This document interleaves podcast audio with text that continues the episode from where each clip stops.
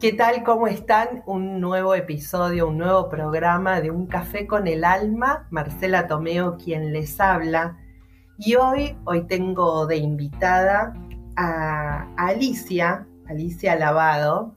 Ella es una médica pediatra que, por lo que me estaba comentando, ya casi a punto en la edad jubilatoria de Argentina. Ella es argentina, vive allá.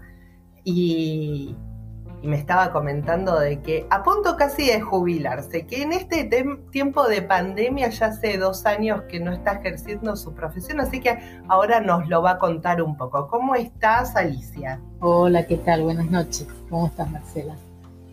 Muy bien, bienvenida. Bueno, buenas noches, buenas tardes, buenos días, porque uno nunca sabe después en qué momento nos escuchan. Pero Exactamente. Este, en, cualquier, en cualquier oportunidad que nos estén escuchando. Bienvenida a un café con el alma, Alicia. Bueno, gracias. Bueno, les cuento a la audiencia, Alicia es, eh, es prima de una, de una amiga mía eh, donde hace muy poquito, en este, en este momento en que estamos en un poco de, en pandemia, eh, atravesando un momento muy difícil, eh, Alicia le mandó un audio que llegó a mis oídos, ¿para qué contarles? Un audio que a mí me quedó impactada, siendo ella una médica pediatra, eh, donde lleva una profesión eh, muy arraigada de obviamente salvar vidas y, y ella se tomó hace un tiempo un café con la muerte, como dijo en su audio. Y este que es un café con el alma y un café con la muerte, como comentaba Alicia en su audio, que ahora nos va a contar por qué, y toda una visión que me encantó que, hizo en ese audio, por eso le invité a este programa para que ustedes se deleiten escuchándola de manos de una profesional, de manos de una profesional que, que se dedicó toda su vida a la pediatría, a salvar vidas, todo médico salva vidas. Entonces, cuál fue el café que se tomó. Así que bueno, bienvenida Alicia y me gustaría que empieces comentándonos tu atravesar en esta, en esta vida como médica pediatra. ¿Cómo partió este, este quiero ser eh, médico? Claro, bueno, quiero ser médico eh, comenzó más tierna, te diría prácticamente infancia, porque 12, 13 años ya tenía definida que iba a ser médica. Wow. Y, nunca, nunca dudé, nunca se me ocurrió otra cosa que no ser médica. De hecho, en, aquel, en aquellos años, este, eh, entrar a la Universidad de Buenos Aires era solamente con bachiller y yo eh, tenía un secundario de perito mercantil.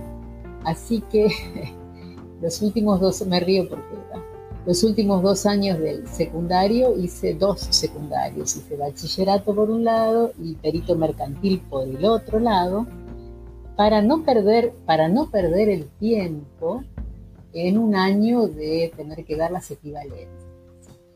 Este, y entonces, digamos, me recibí de las dos cosas y justamente porque la vida es así, el año en que yo me recibo del secundario, Resulta que ese año era ingreso irrestricto y se entraba con cualquier secundario que hubieses hecho en aquel entonces. De modo que tanto correr para no ir a ningún lado, lo aprendí desde chiquita, pero bueno, este, como todo tiene su beneficio, o sea, tenía dos títulos y se entraba con cualquiera de los dos. Eh, y así fue que, bueno, hice la carrera de medicina,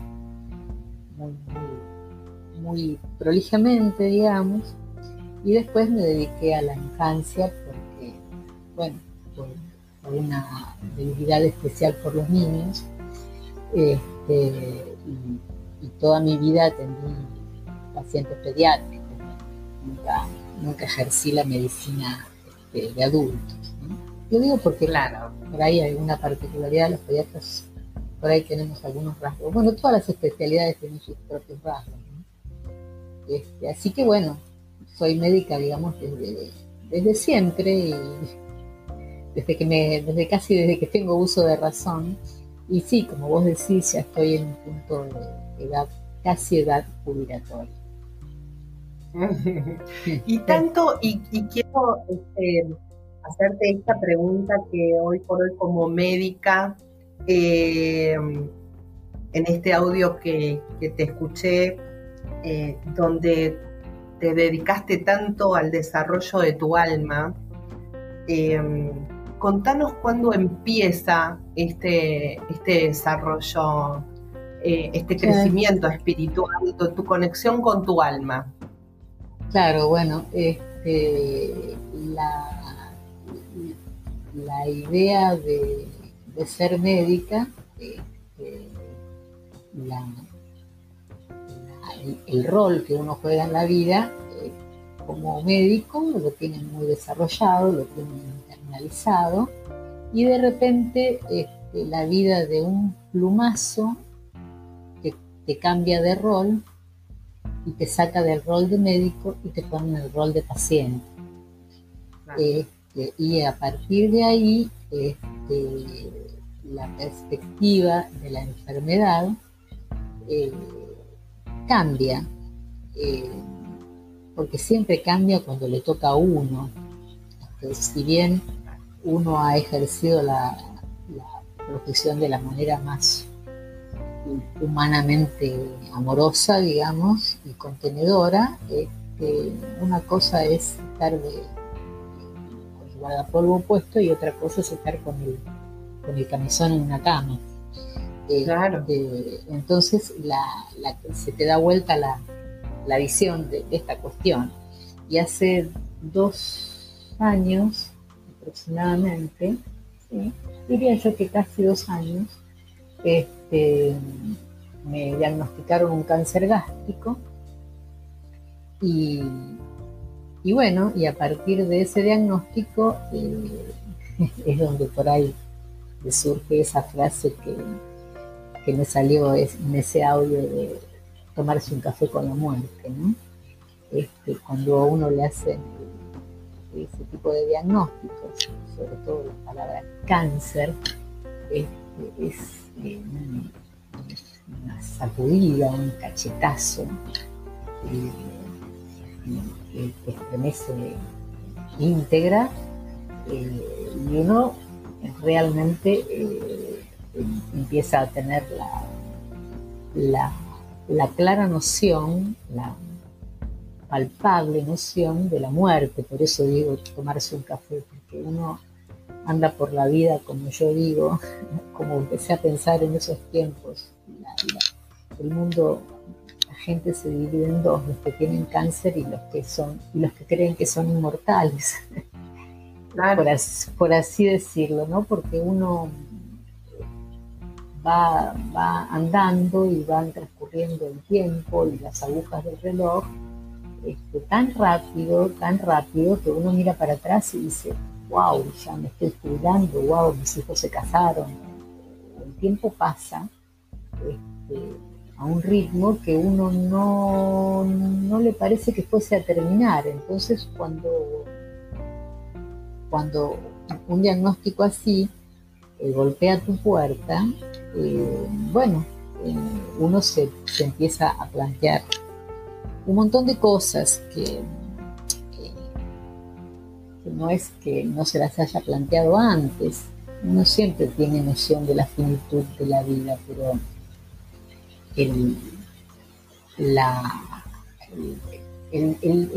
ciertos diagnósticos te ponen como, un, como, una, como, una, como una fecha de caducidad, ¿no? Este, más, próxima de la que de la que vos desearías. Y entonces este,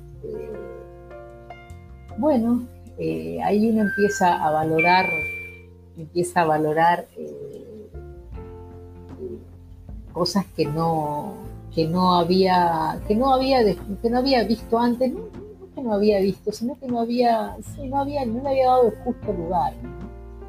Eh, y entonces, bueno, sí, un camino espiritual siempre tuve, traté de tener un, desarrollo este, de, la espiritualidad o una, siempre fui una persona de mucha fe. Eh, y eso me ha ayudado muchísimo, ¿no? en, este, en este momento. Y bueno. Y digamos, eh, esto que, te ocurrió, eh, que cambia, como vos decís, ¿no? Me tuve que poner del otro lado.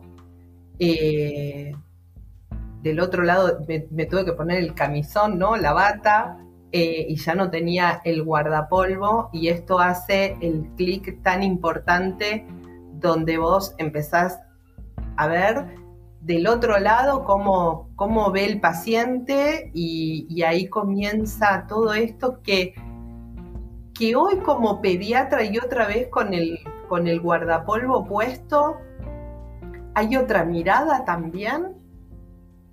Em, sí, yo siempre, este, siempre tuve mucha, traté de ser muy eh, amorosa, ¿no? Este, con, en, mi, trato con los pacientes en general, los pediatras somos muy contenedores.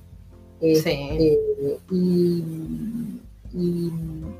no creo que modifique mi, mi, postura asistencial, ¿no? Porque no. Yo siempre critiqué por ahí algunos colegas que son eh, medio despóticos o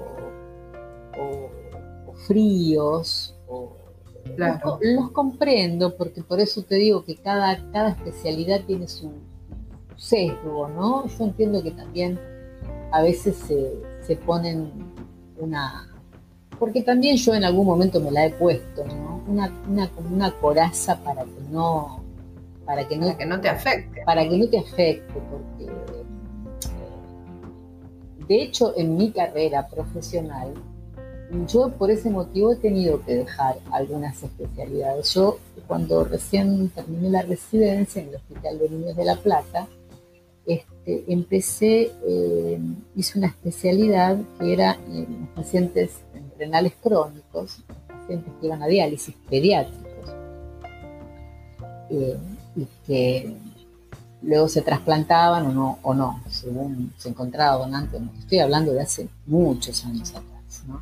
muchos, muchos años este, y en ese momento que yo era muy joven, porque tendría 26 años, me recibí muy joven, o sea que yo ya, tenía la especialidad, este, en ese momento de mi madurez eh, como persona no pude tolerar eh, ese, en ese momento ese sufrimiento de ver chicos morirse así o, o tener que tener a veces que decidir quién quién entraba a diálisis, quién no entraba a diálisis, por sus condiciones económicas, no, porque no lo pudieran pagar, sino porque hay cosas que, se necesita todo un contexto familiar, este, de contención, este, que no lo tenían. Bueno, en fin, una serie de cosas que hacían que yo realmente no estuviese madura como para estar en eso. Entonces, en ese momento, yo no me puse una coraza, sino que me fui, me, dediqué a otra especialidad porque era demasiado, demasiado fuerte para mí. Quizás con otra madurez pasar de los años de la profesión hubiese sido diferente. por eso te quiero decir que entiendo los médicos que de pronto tienen una actitud así medio distante ¿no? con el paciente. No, no se justifica, pero los entiendo. Claro. Bueno, lo que pasa es que obviamente siempre para, para, para un doctor tener esta, esta sensibilidad también es, es en algunos casos hay que ponerse una barrera porque, como vos decís, ¿no? Tener que decidir quién se dializa, quién no en un chiquito, bueno, la verdad es que también conlleva un, un estado emocional fuerte como para no, caer en la tristeza, ¿no? Manejar todas esas emociones. Claro. Me imagino. Pero lo, mismo debe estar pasando ahora con, los médicos que están al frente de la pandemia y, que Exactamente. poner o no poner un respirador a una persona. Es realmente terrible la responsabilidad que, uno siente. No, no, no te abandona esa responsabilidad. O sea, no es ese momento en que se toma la decisión y te vas a tu casa y se acabó la historia. O sea, eso es una cosa que te carga la mochila y que no, que no te deja. Entonces, este, bueno, hay que y no siempre, no siempre el, el, profesional está preparado. Yo me imagino que esto se debe estar reproduciendo por, por, miles en este momento, este tipo de decisiones a través del mundo con esta pandemia. Y es muy fuerte. Entonces, de pronto el tipo tiene que, no sé, tiene que poner cara de que no le importa, si no, no puede tomar la decisión. Bueno, de hecho, tengo una, una conocida médica donde me dijo la verdad en que en todos estos años de que llevo como médica, eh, es la primera vez que tengo que tomar pastillas para dormir.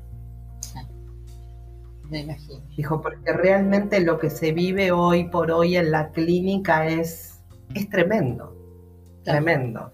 Esta pandemia, que bueno, vuelvo, vuelvo otra vez a lo que decías vos, por eso es que te convoqué, ¿no? Sí. Que con un diagnóstico como esta palabra tan fuerte, cáncer, que llegó a tus oídos y que te hizo tomar este café, amigarte con esta palabra y de, y de alguna manera pensar de que la vida no la tenemos comprado todos en esta división, ¿no? de los que tienen cáncer, de los que no tienen cáncer y los que no tienen cáncer, entonces no tienen la vida comprada. Entonces esta visión del que no está enfermo, eh, es también como un poco, un poco diferencia a quien se cree este cuento de que es inmortal y que piensa muy para adelante sin, sin percatar que a lo mejor a mí me ha pasado de que de pensar justamente con un diagnóstico como el tuyo, tengo una gran amiga que, que atravesó dos veces por el cáncer y la segunda vez la desahuciaron y en el minuto en que me lo contó, yo no podía llorar. Y entonces me dijo, ¿estás entera? Le dije, flaca, por ahí ahora cuando me voy a mi casa, me choco y me, y me muero en la ruta. No tengo la vida comprada. Y esto es un poco lo que vos comentabas en, este audio que, que, que uno en definitiva, este, es como que, al que le dan el diagnóstico... Eh, eh, sí, a veces este, yo, bueno, estoy haciendo terapia y mi, terapeuta este, también este, atravesó por esta enfermedad. Este, y ella, cuando empecé a hacer terapia con ella, me decía yo este, a la enfermedad este, la considero una bendición porque me abrió las puertas a, hacer tantas cosas que no quizás no hubiese no las hubiese considerado de no, haber de no haber atravesado por esto. Y yo en ese momento estaba en shock este, decía está, loca este qué bendición no este y bueno eh, yo pienso que que una enfermedad cáncer o, cualquier otra que, digamos, ponga, ponga en riesgo la vida, eh, hace que uno, que uno valore este, otras cosas y, y, crea, porque uno este, vive, eh, por lo menos yo, yo era una persona eh, que estaba, como le decían mis amigas, con, los dedos en el enchufe, no a 220, a 360. Claro. Claro. Este, a 360, full trabajando, eh, no teniendo tiempo para encontrarme con amigas, no teniendo tiempo para, o sea, no haciéndome Eh, y, en una vorágine que ni siquiera de vacaciones descansaba porque quiero conocer, quiero ir al museo, quiero entrar acá, quiero irme, quiero que vayamos acá, ya, ya, bla. claro. No, paraba ese, ese tipo de personalidades eléctricas este, que creo que, bueno, en algún momento de la vida dice, bueno, esta flaca hay que pararla. Porque de alguna manera hay que pararla. Y bueno, realmente esto me hizo, me paró. claro. Todo, todo, todo se congeló. O sea, yo eh, abro mi placar y miro el maletín el maletín mío de médica, ¿no? Donde yo eh, dejé el espeto. O sea, todo lo que yo usaba diariamente, ese día que me dijeron lo que tenía, quedó ahí y quedó congelado porque nunca más lo volví a usar. Este, y yo decía, ¿cómo puede ser? O sea, el, otro día no hace mucho me atreví a mirarlo otra vez en las cosas cotidianas que una mujer tira en la cartera y en un maletín de trabajo, ¿no? Claro. Este, o sea, no me quedó una banana, un pedazo de manzana, pero podría haber también estado ahí congelado, porque no lo agarré más, pero yo decía, ¿quién hubiese dicho aquella Alicia que corría para acá, para allá, que hacía tres cosas a la vez, cuatro cosas a la vez, este, y que iba por más, porque siempre iba por más. Este, ahora esté en este estado de, limbo, ¿no? Este, pero, yo comprendí que eso era necesario para mí.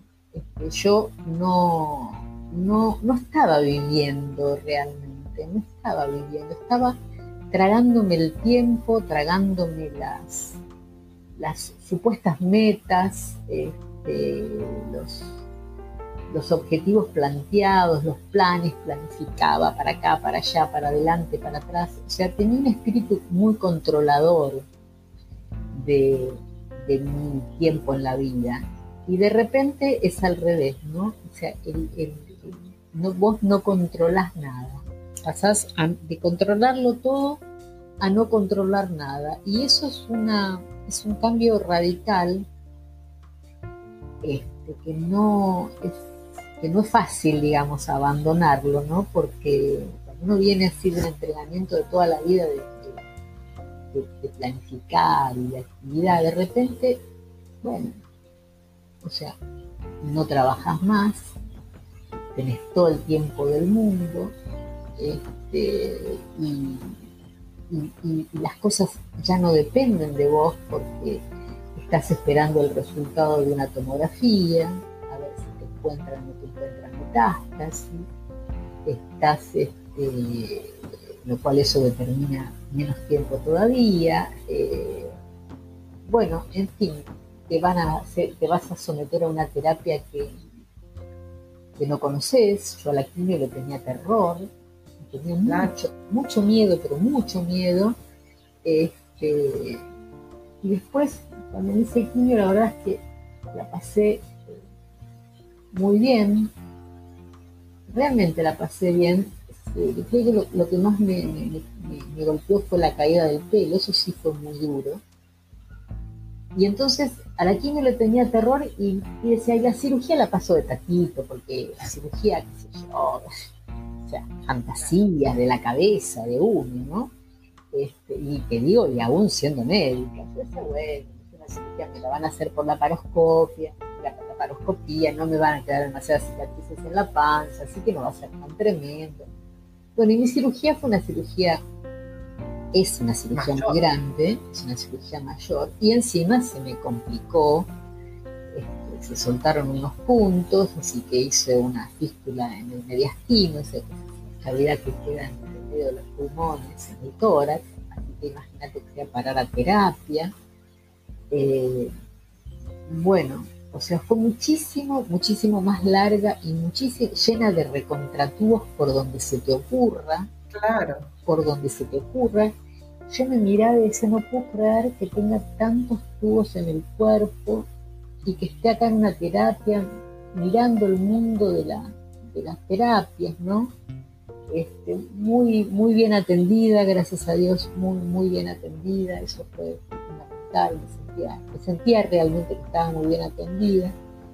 Este, y eso creo que debe ser muy importante, ¿no? Eh, sentirse contenido, sentirse que están, están haciendo las cosas bien. Bueno, eh, claro, por supuesto.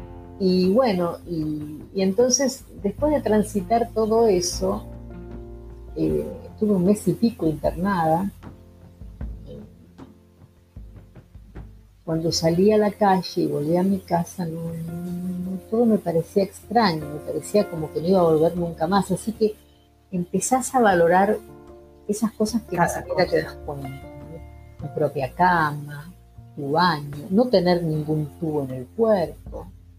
Este, bueno, y así fue como, fui como, fui como pensando que, que, mañana nadie sabe, nunca se sabe, nosotros que vivimos en Argentina, en un país tan inseguro, el más sano y musculoso y rosadante sale a la calle y por un celular lo bajan de un tiro, así que y, pasa para el otro lado.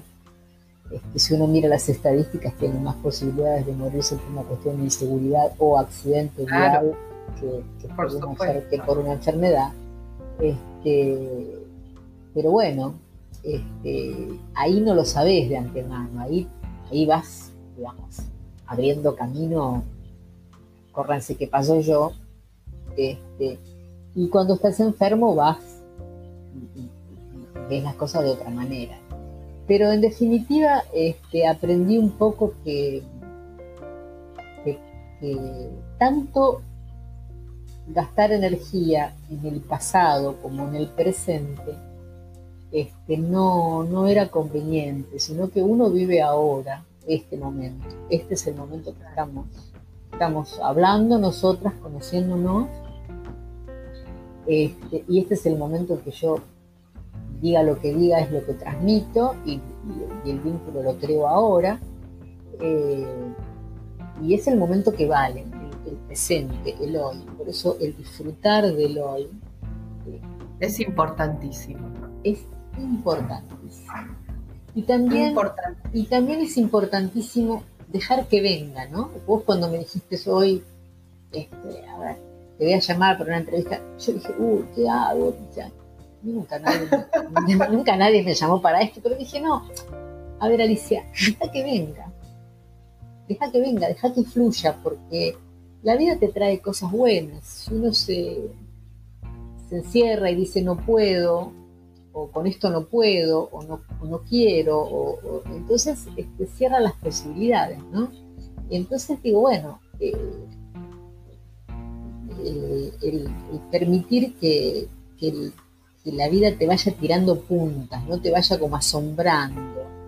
Eh, y, bueno, lo cual no quiere decir que, que uno no, no, pelee ni que esté totalmente superada los miedos siempre existen. El miedo es, es algo que también toma café, ¿no? Eh, con uno. Este, solo que a veces el miedo, este, cuando el miedo te empieza a jugar en contra, digamos, cuando te llena la cabeza de pensamientos negativos, eh, lo único que hacen es este, tirarte para abajo y no, y no genera otra cosa, entonces uno es como que tiene que aprender a controlar, ¿no? A veces los pensamientos nos juegan en contra. Este, Todo el tiempo tenemos, tenemos una infinidad de pensamientos por minuto, por eh, prácticamente, y, y crear también ese balance de qué calidad de pensamientos estoy teniendo en el día, ¿no?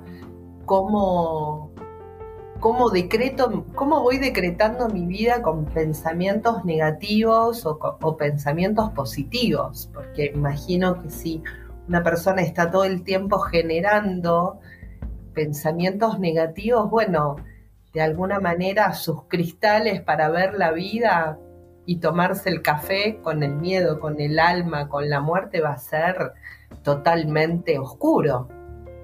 Porque los pensamientos, como vos decís, nos condicionan arduamente.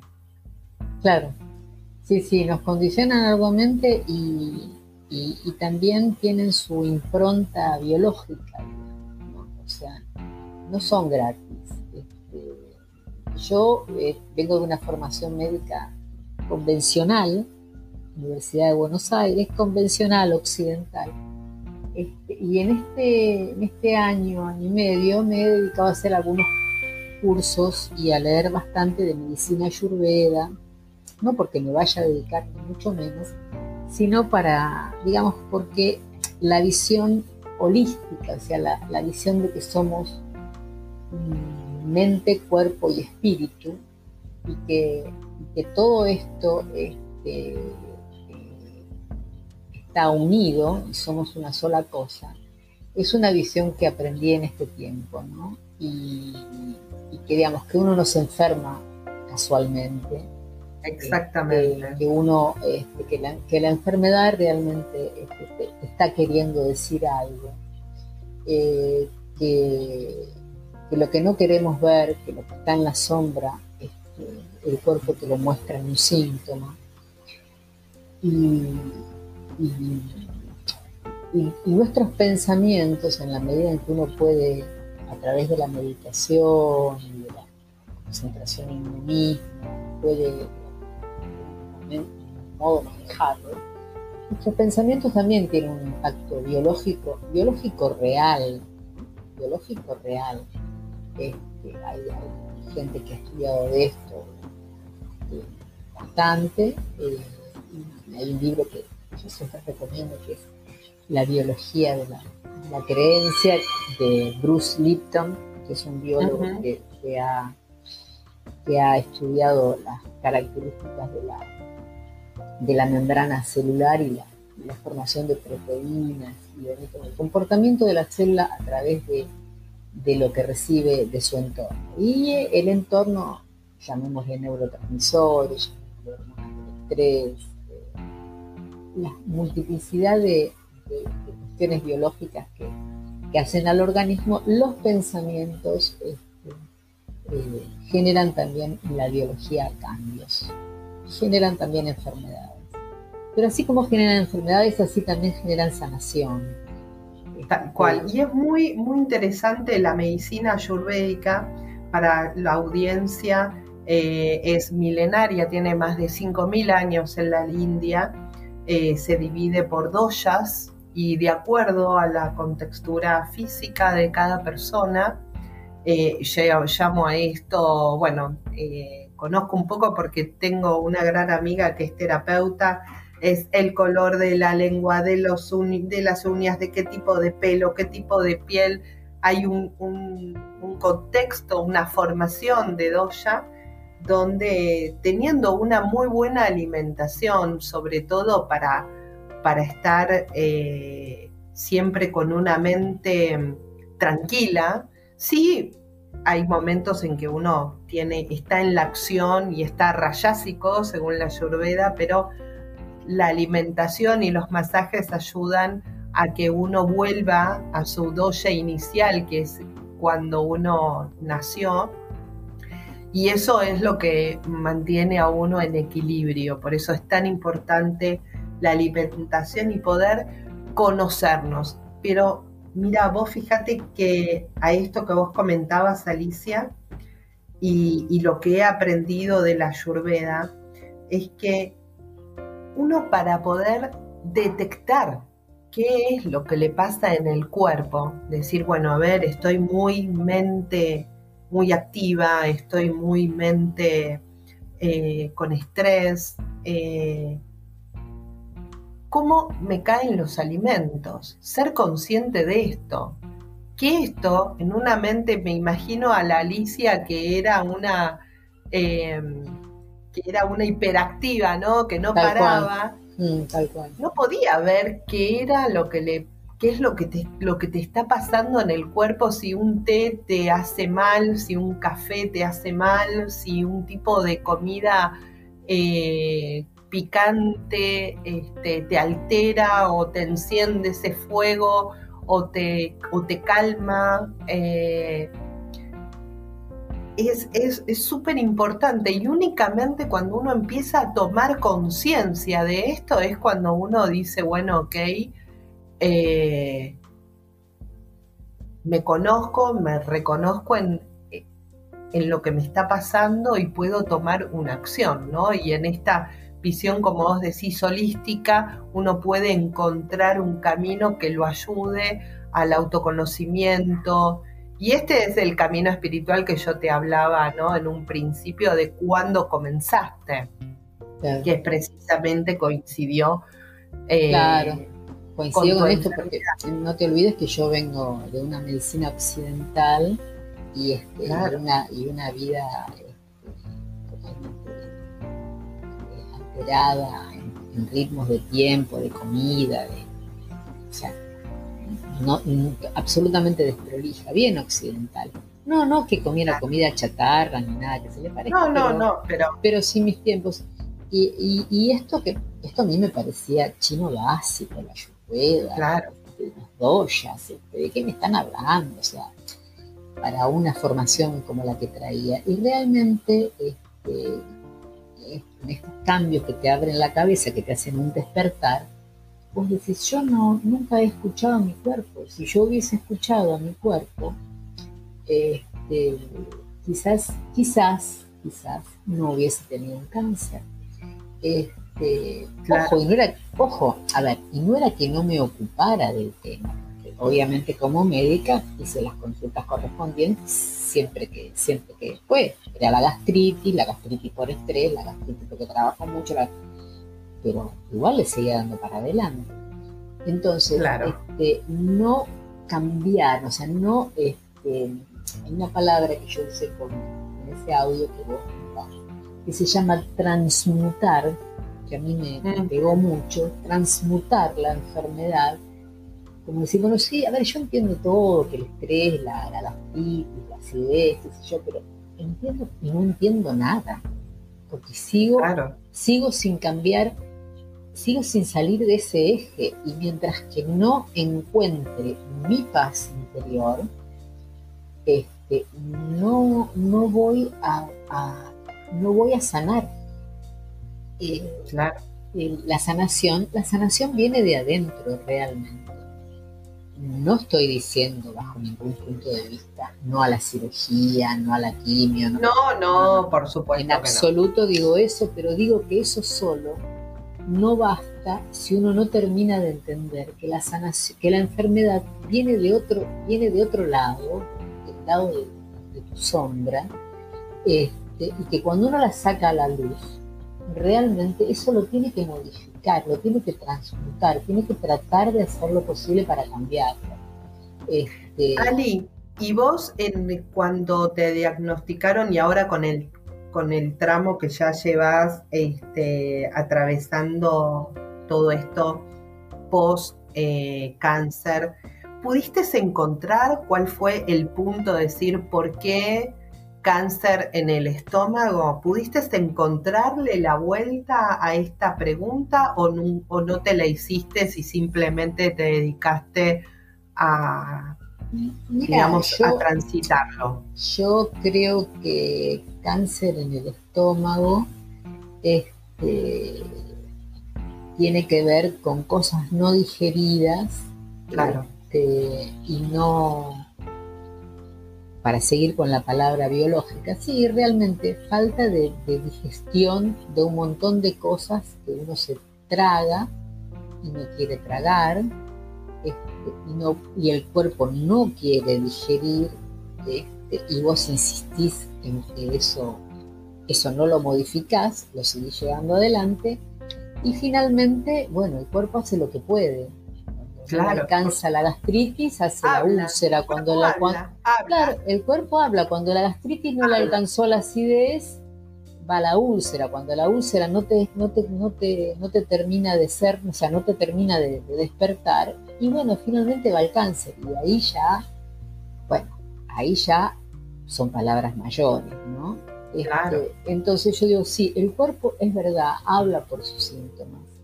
Y, y uno no, le, no, no se para y se presta realmente la atención que, debiera. Este, y entonces esa, esa cosa holística que da la ayurveda, de que uno empieza, digamos, como a encuadrarse en algún doya y, y más allá de los doyas, la visión de la mente que tiene este, la ayurveda a mí me pareció fantástica, ¿no? claro. de, de, la, de la repetición de los, serían los samskara que ellos le llaman, ¿no? o sea, patrones, de, patrones de pensamiento este, repetitivos, Este, eh, formados en la más tierna infancia o por algún una, cuestión traumática vivida en la vida y que uno sin darse cuenta actúa, actúa, actúa en la vida siguiendo esos patrones de comportamiento que este, que muchas veces son generadores de enfermedad. Hasta que uno hace el clic y dice, no, no, no, para, Siempre tomo las cosas de la misma manera, esto no puede ser, esto me está haciendo mal, este, tengo que, cambiar este, este modo de, pensarme. Eh, y bueno, no es una tarea nada sencilla, no, por supuesto que no, para nada. nada sencillo. Lo más difícil para uno es verse uno. Claro, porque es mucho más fácil ver, ver este, lo que le está pasando al otro, claro, el otro mira, el otro, el otro es esto, le pasa al otro y la tenés re clara, pero cuando vos te mirás a vos mismo decís, no, pues yo estoy perfecta, y resulta que, no estás perfecta, para nada, porque estás hipertensa o si te brotaste o porque te agarra una gastritis o porque te da diarrea o porque O sea, el cuerpo, como vos dijiste, el cuerpo habla y, y me parece que uno tiene que, prestarle atención y, ser consecuente con eso, ¿no? Yo este, eh, creo que además la vida te va llevando como así, ya no, cuando no tenés alternativa, o sea, pensás en esto o pensás en esto, a ver, yo ya no sé más cómo decírtelo, este, claro. Si hay cosas que no tragas, bueno, empezá a enfrentarte con lo que no querés, este, con lo que no, lo que no querés tragar que nunca más. Este, en mi caso, ¿no? cada, cada cual con su, patología. Claro, por este, supuesto, sí, Y bueno, yo creo que ese camino es un camino muy importante, es un camino muy que requiere, por eso cuando yo, la gente amorosamente te dicen, no, pues cuando estás así mal, ¿no? Y no, vas a ver una película o salgamos o distraete. Y yo digo que no hay que distraerse. Yo creo que hay que prestarse toda la atención y compenetrarse en lo que uno este, va, eh, lo que está pasando, porque es tu oportunidad de poder hacer algo por vos mismo. Y de sanar. Y de sanar, porque más allá de que uno después se muera o no se muera, porque todos vamos a morir, eh, en todo caso morir sano, morir sano del alma, digo, ¿no? Claro. Este, que uno, eh, en la medida en que se prepara para la muerte o tiene, o tiene este pensamiento cercano, ¿no? Este, uno también aprende a vivir, aprende a vivir de una manera en que no lo había hecho en casi toda una vida. Yo ya estoy grandecita. Claro. ¿No? Este, y, digo, bueno, y, estoy un poco como mi terapeuta acercándome a, bueno, este, menos mal que fue así, ¿no? Porque hay gente que pasa por la vida, incluso hay gente que enfermándose no termina de... No, no, no, no, no. Hay gente que pasa por las enfermedades y, y una y otra y otra y se creen desgraciados nada más.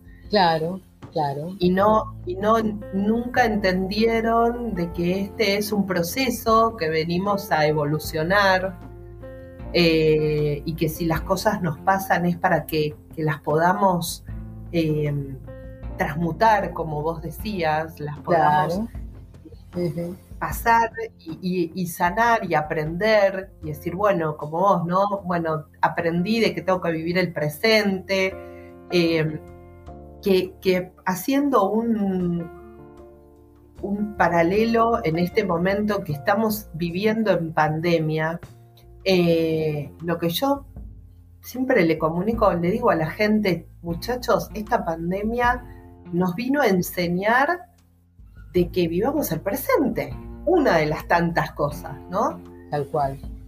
Primero, empezá a hacer cosas que te gustan. Segundo, empezá a vivir la vida desde donde podés, como podés, porque no sabemos en qué minuto, ¿no? Dijiste hasta acá y pasaste para el otro lado. Entonces, tanto una enfermedad como, como la que vos atravesaste, como este es el momento, por eso me pareció tan importante traerte a un café con el alma. claro, la pandemia es, este, es un poco, digamos, eh, en lo colectivo, eh, claro. en lo colectivo, esto que estamos hablando, ¿no? Este, y, debiera este, la gente quizás pensar en otros términos, ¿no? Eh, y, ver qué nos está queriendo decir esto de la pandemia. Yo creo que, sí, es eh, precisamente protestar por la cuarentena, qué es lo que nos quiere, nos quiere decir. Bueno, este, se nos de la vida, se nos fue del aire. no creerse inmortal. Alicia, hemos visto que la eh, gente joven sin ahí volvió. Este, también, también ha fallecido. Y la cosa sigue y sigue y sigue, tampoco sabemos cómo va a terminar. Este, entonces, eh, paremos un poco, hagamos una reflexión, seamos más este, seamos más conscientes de, nuestro, del propósito de cada uno en la vida, porque cada uno tiene su propósito. Este, y, aprovechemos estos tiempos de pandemia para, para vivir el presente, para ser más solidarios. Eh, no sé, no sé si esto va a cambiar al mundo o a ver, cambiará las economías, no sé si nos hará mejores como, como raza, ¿no? Porque estamos bastante mal parados, ¿no? Con el medio ambiente y con todo eso. Pero bueno, este, podría ser esta una oportunidad para, para modificar algunos rumbos que, ha tomado la humanidad, ¿no? Este, Dios quiera que, sepamos verlo, ¿no? Y bueno Sí, eh, yo creo que, este, esta situación, no sé si se va a quedar por un tiempo más, calculo que sí, y, espero que, cada uno pueda, pueda ver las oportunidades que nos trajo este momento tan importante para poder, eh, para poder aprender, ¿no? Y, que después la vida no te lo tenga que mostrar de otra manera o en un síntoma. sino que zafemos la materia y, vayamos, para adelante. Así que, eh, bueno, Alicia, realmente eh, llevas esto lo que, lo que veníamos comentando, llevas un, un camino de esta visión holística y este programa, eh, Un café con el alma, siempre entrevisto a profesionales del ambiente holístico, ¿no? Eh, tratamos el tema de Ayurveda, tratamos ah, el tema de, el enneagrama, todo para el autoconocimiento. Y qué importante eh, lo que vos mencionabas hace un rato, de que esto es complementario. ¿Sí? Vos te hiciste tu cirugía, te hiciste, eh, trataste de curar tu cuerpo de una manera occidental, como tu carrera te lo, te lo mostró, ¿sí? Pero también qué importancia tiene complementar con este universo holístico donde sanamos y por el otro lado nos curamos, ¿no? Curamos al cuerpo y por el otro lado sanamos el alma. Así que por eso fue que me interesó tanto tener tu, testimonio, traer a un profesional eh, de la medicina occidental, ya que estábamos todo el tiempo hablando con, con terapeutas holísticos de sus terapias complementarias, porque siempre decimos que esto no hay que suplantar un tratamiento cuando uno tiene un síntoma, sino complementarlo con esto. Así que, bueno, vos te fuiste por el camino de la ayurveda. Sí, sí, porque para mí todo esto es, nuevo, realmente nuevo, eh, nunca, nunca lo nunca lo experimenté, ni siquiera en, mi carrera profesional, no yo hago una medicina convencional. claro. A ver, convencional, pero siempre mandé a todo el mundo al psicólogo, O sea que yo ah.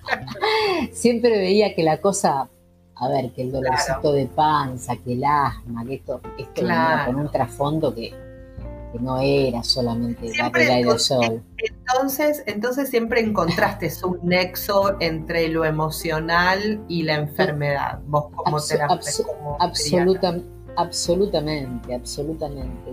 Este, pero nunca, nunca este, pensé que era tan determinante lo emocional sobre la materia, sobre lo biológico, ¿no? Sobre lo este, biológico. Realmente pensé que era algo importante, pero no eh, en la en la dimensión en que lo veo ahora. Yo veo ahora que lo, emocional este, es, digamos, le tira una información a la biología, a la materia, y la materia este, responde literalmente a, lo, a, lo, que tu cerebro le está tirando. Si tu cerebro le dice, mira, no puedo digerir que me pase esto, no puedo digerir la relación con tal persona, no la puedo digerir, no la puedo digerir y vos no haces nada, por ponerte mi ejemplo, ¿y qué hace el estómago? Lo tengo que digerir, o sea, saco ácido, ácido, ácido, dulcero, dulcero, que es un cáncer, ¿entendés? Claro. Este, eh, y yo no la veía esa relación tan clara. Eh, y cada, cada, cada síntoma tiene una expresión de una emoción diferente. Eh, y esa emoción visceral, digamos, es difícil de conectar, es muy, suele, obviamente es muy dolorosa. Este, y hay que bucear en el inconsciente, por eso entran muchas disciplinas acá en todo esto, ¿no? Este, eh, pero hay que bucear en el inconsciente a ver de dónde sale esta, esta, esta emoción tan, tan fuerte que me está, que me está, digamos, lastimando la materia, el cuerpo. Eh, y entonces también, entra la terapia, la, terapia, me refiero a la, psicoterapia, pero a veces tampoco termina de, digamos, de descular la cosa, ¿no? porque me parece que hay, hay, una vuelta de rosca más todavía. Eh, y, y, bueno, ahí juegan cosas que tienen que ver con las creencias de cada uno, con la fe, con la posición en el mundo, en el mundo, en el universo, digamos. Claro. Este, ahí va con las creencias de cada uno. Yo no, nunca fui de las personas ateas, nunca, nunca pensé que éramos materia y nada más.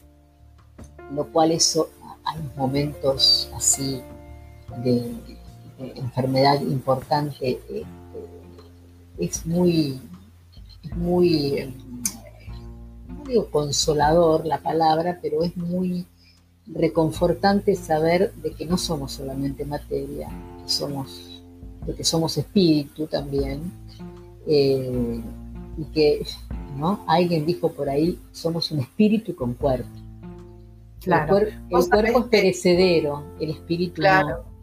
Vos sabés que, que, mm, hoy hay muchos profesionales, muchos profesionales que están tomando eh, cursos de estas terapias holísticas para poder mejorar la atención con sus pacientes, porque vos en su momento, bueno, tenías la herramienta de mandarlo al psicólogo, que bueno, eh, pero hay, ya hay muchos médicos eh, que estudian Ayurveda y son terapeutas también de Ayurveda, hay otros astrólogos.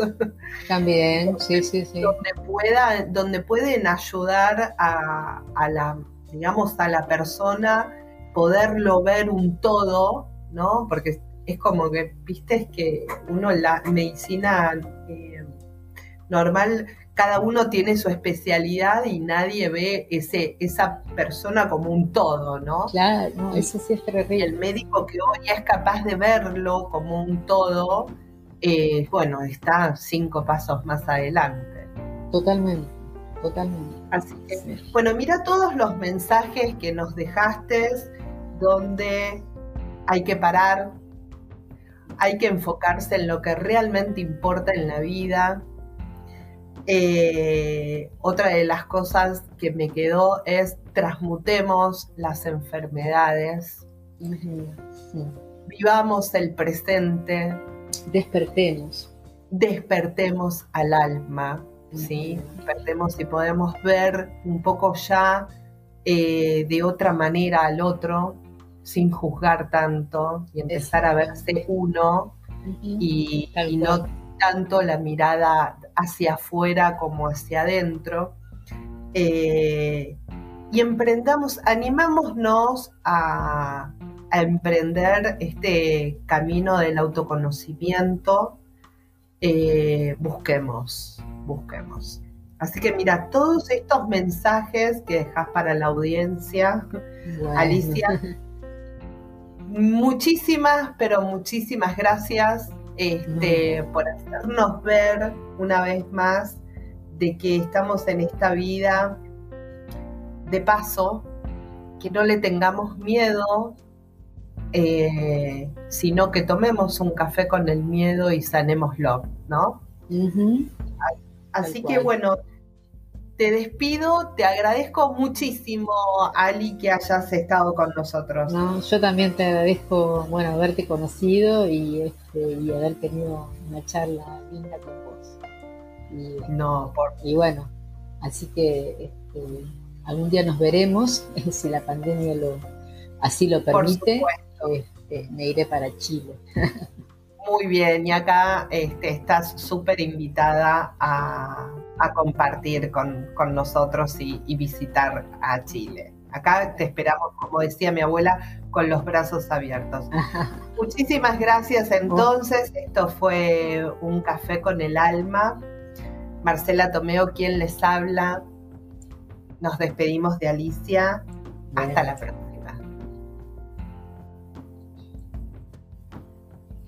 Y aquí terminamos el programa.